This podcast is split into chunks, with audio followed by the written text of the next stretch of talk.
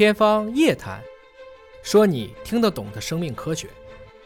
欢迎您关注今天的《天方夜谭》，我是向飞，为您请到的是华大基因的 CEO 尹烨老师。尹老师好，向飞同学好。我们在深圳为您录制节目啊，深圳的这个空气质量呢，一直在全国都处在一个领先的一个位置。那么众所周知，就是空气的污染对人的健康啊，会有一定的影响。对，到底什么样的影响？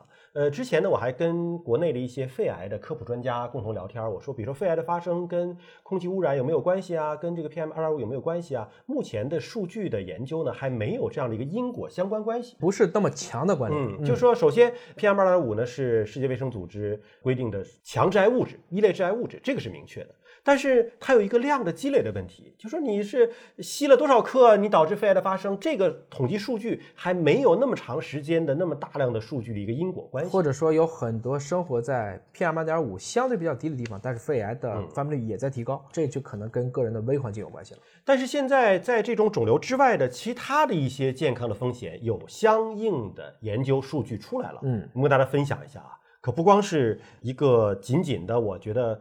呼吸道受到损伤的问题，你看，在《自然》杂志 Nature 的一个子刊啊，Nature 可持续性的这样一个杂志上，是北京师范大学地理科学部的张立强教授和北京大学物理学院的林金泰研究员共同牵头，他们是持续九年的一项研究，而且考察了超过二十五万的北京的孕妇的临床数据。我觉得这个很了不起的，一个是持续了九年呐。二十五万的大数据，那么这样的一个大数据和长时间的一个数据分析，得出了什么样的结论呢？它是结合了空气质量的数据分析，得出了一个结论，就是关于随着污染物的上升，流产风险在上升。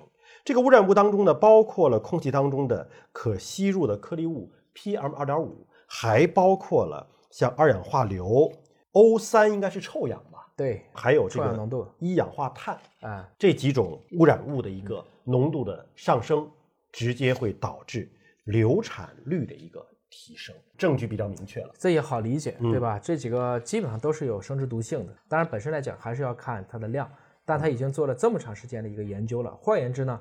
有些大环境固然无法改变，但是如果孕妈妈在这个情况下，可能还是要格外的重视，是不是戴口罩啊？微环境，家里的是不是应该有空气净化器啊？新风系统，哎，新风系统这个要自己加一下。这个其实证据相对比较明确了，这是对所有的这个在污染相对比较严重的地区的孕妈妈的一个提示。除了孕妈妈之外呢，还有就是打算要生孩子的女性。有一个指数叫做卵巢储备能力。对，卵巢储备能力这个指数呢，这是欧洲人类生殖和胚胎学会做了一个研究，研究的是摩德纳地区呢，它这个日常的一些污染的指数和当地的卵巢储备能力的指数的一个数据分析。它也是做了一个十年的研究，二零零七年到二零一七年，而且是摩德纳地区的。这个女性的所有的这个数据，把整个地区的女性穷举了，穷举了之后，发现污染的上升会导致她们的卵巢储备能力的下降。对，这还是一个综合的能力。其实一个女性她这一生，一个是卵子数，嗯，第二个就是她的激素的调节能力。我们讲女性的更年期，主要就是指闭经，其实是你的雌激素的周期已经到了一个终止期了。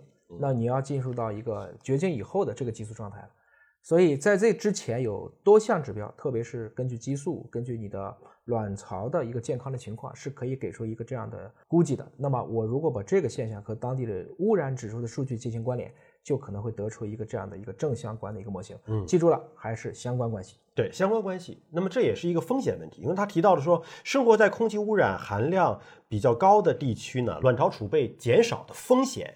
增加了两到三倍，它不是一个绝对的因果关系，还是一个大数据分析的一个相关关系啊。那么除了说这个大家比较容易理解的啊，就生育能力的问题，还有一个是可能不太好理解的是青光眼。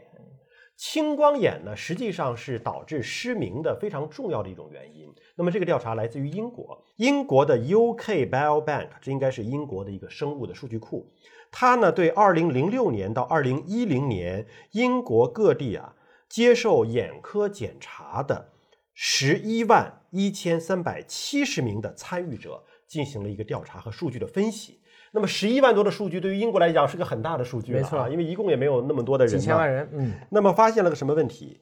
污染最严重地区比污染最轻地区患青光眼的可能性至少高了百分之六。这还是一个数据的相关关系。对，是这样子。为什么污染高了可能会对眼睛也造成影响呢？这个就很难讲了，因为说是青光眼，你比如说大家一般会理解就眼压增高呗。嗯，那是不是空气中脏了，眼睛就老揉眼睛啊？大家就容易感染就高？其实不是，它是个综合原因。嗯，换言之呢，有好多的这种多系统的影响。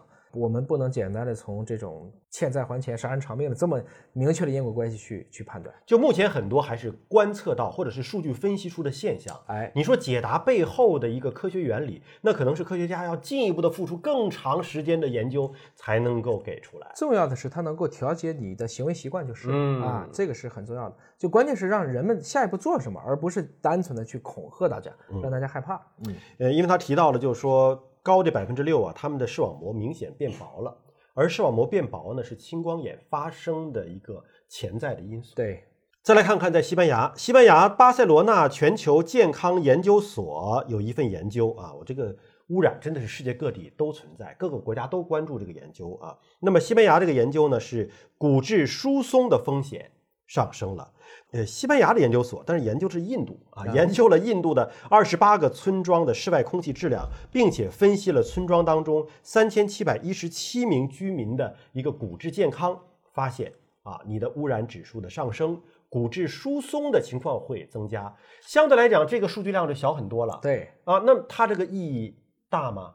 我们当时也讲过，这个肠道菌群，嗯，会影响骨质疏松，记得吗？我们的骨量的流失和益生菌是相关的。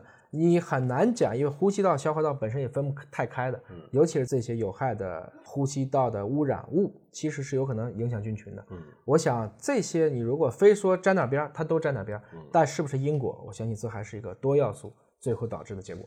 所以这些信息大家其实看了之后，看到就说有这样的现象，有这样的相关联，那当然我们生活在一个没有污染、绿水青山的地方比较好。如果大家有机会。可以到深圳的大鹏看一看啊，深圳的空气已经算是全国非常领先的了。那么在大鹏新区，它在深圳来讲是空气质量更进一步好的一个区域。嗯，那么如果想了解更多的健康信息，也可以登录 CNGBGB，有机会也可以到山清水秀的大棚国家基因库来看一看。深圳国家基因库就坐落在美丽的大鹏半岛，PM 二点五常年就只有十几。它的负氧离子动辄就高达三四千，所以我们有的时候开会，基本上也选择去那个地方开。开完了以后，确实神清气爽，提神醒脑。确实，在那个地方还有专家公寓，睡一宿呢，你也会觉得好多的疲劳确实一扫而空。